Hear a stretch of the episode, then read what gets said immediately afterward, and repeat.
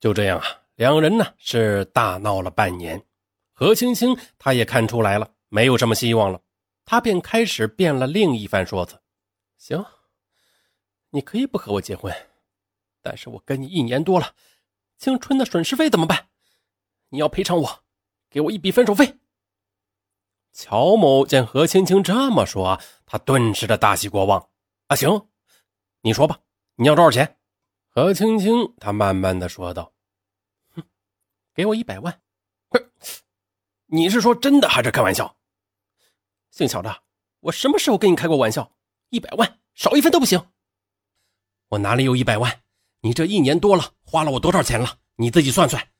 哼，一百万，我告诉你吧，我现在连十万块钱都拿不出来。切，我管你有没有呢？没钱你去借呀！你一个可以盖章的大科长，还愁借不到钱？我告诉你，姓乔的，现在我给你两条路：一是跟我结婚。再一个，就给我一百万，你自己选。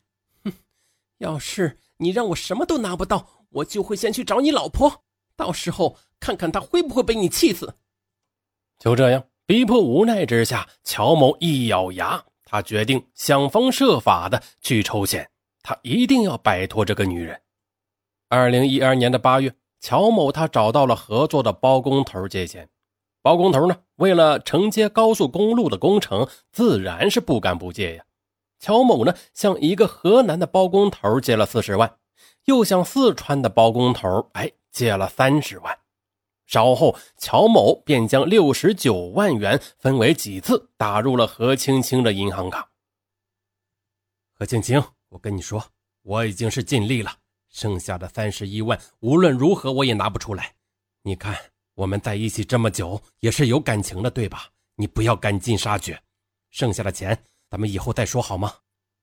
听了何某这番话，何青青倒是也没有再说什么。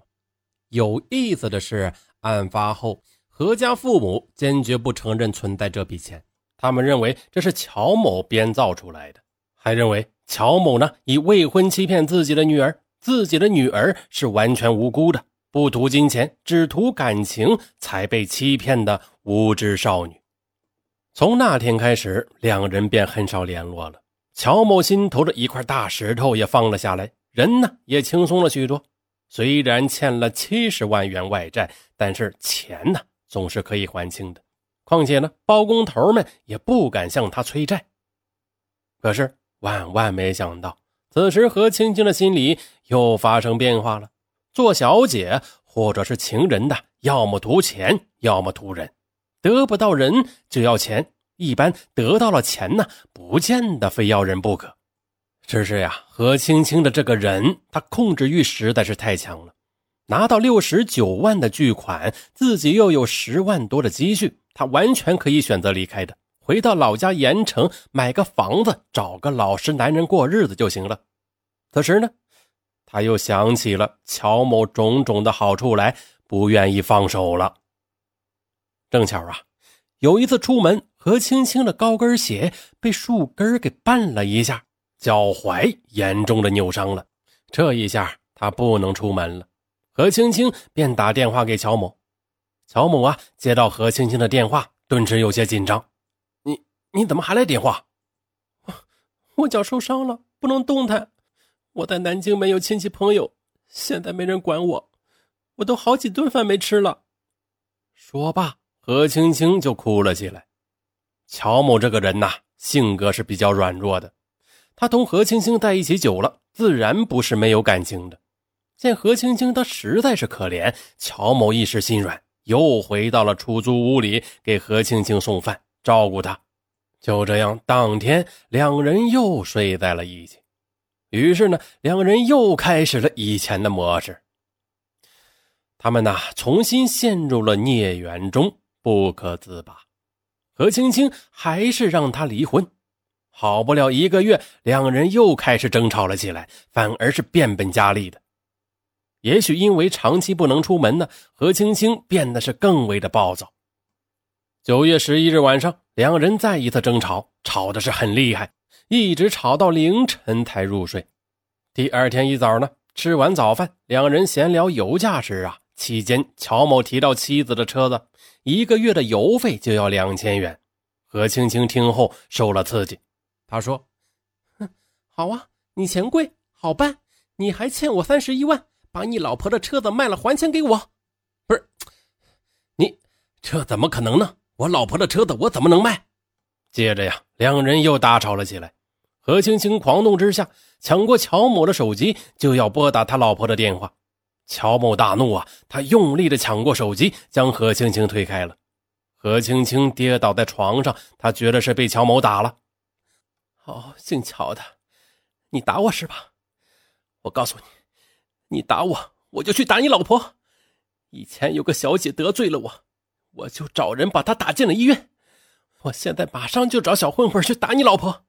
连你的女儿一起打，乔某他知道啊，何青青什么事儿都能够做得出来的，他极度愤怒之下，又将他给推倒了。何青青挣扎着要起来，两个人就这样厮打了起来。在这过程中，乔某一怒之下，一把掐住了何青青的脖子，不让他动弹。被打后，何青青他也怒吼：“你有本事你就把我打死，不然，哼，我跟你没有完！”听到这句话时，乔某新仇旧恨一起涌上了心头。他认识何青青不过两年时间，先后花费了近百万元。关键的是，乔某自认为这么照顾他，对他这么好，他竟然丝毫不感动。他一再的往绝路上逼他。对于何青青的性格，他也很了解，他是如何也不会善罢甘休的。即便是给了他一百万，恐怕还会再要一百万，还不如将他真的打死，一了百了。乔某他狠下了心来，最终将何青青活活的掐死。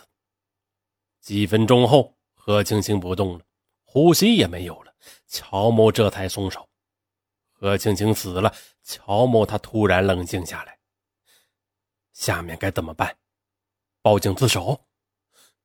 不行，报警的话，自己就算不是死刑，也得坐一辈子牢的。乔某他活到现在，始终是养尊处优，哪里能去坐牢呢？这还不如死了算了。那干脆自杀吧。乔某他到厨房里拿起菜刀，想要割腕，但想起妻子和刚刚一岁多的女儿，他又下不去手了。他一死，还不会说话的女儿呢，就没有了爸爸。乔某他想来想去，决定掩盖这一切。如果说下面被警察迅速的给抓住，他就认了；不然的话，能多活一年是一年，至少呢可以多照顾一年的女儿。如果说之前乔某的所作所为啊，都不过是一个普通好色易怒的男人，那下面就完全不同了。乔某的后来供述，既然已经杀了人，我反而冷静了下来。反正最坏的结果不过是个死。乔某当天呢是要和同事去山东出差的，已经订好了火车票。显然这不能改，不然呢很容易的暴露自己。何青青的尸体该怎么办呢？此时南京的九月天气还是比较炎热的。等出差两天回来之后，那尸体腐烂的臭味恐怕全楼都会闻到的。此时的乔某，他体现了理工科男的特点。他冷静细致地计划了一切，先去门口的一个电器城要求购买一台大冰柜。营业员表示没有现货，最快送货也要两到三天后。乔某不能等这么久，他就借口自己是开便利店的。急需要冰柜冻雪糕，便将唯一的样品给买走了。本来呢，样品是没人买的，营业员自然是乐于卖掉。当天上午，冰柜就送到了何青青出租屋的门口。乔某呢，将尸体塞入浴室，和工人一同将冰柜搬入了客厅。期间呀，乔某表情轻松，还和工人抽烟攀谈。一直到工人走了以后，乔某立即将尸体塞入了冰柜，冷冻了起来。乔某出差需要一天的时间，他不知道冰柜究竟能不能彻底的冰冻尸体，不发出臭味。细心的乔某竟然还买了一些除臭剂，塞入了冰柜。随后呢，乔某中午便和同事离开了南京，去了泰安。一直到第二天下午才又返回了南京。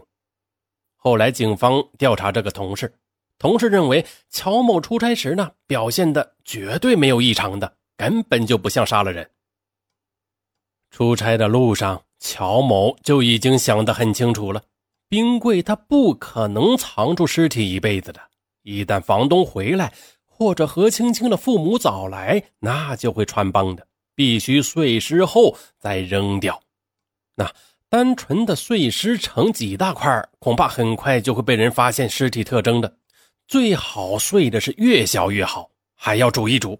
但是啊，何青青的出租屋地处鼓楼区闹市啊，一旦蒸煮尸体，那种怪味道立马就会被人发现的，必须转移。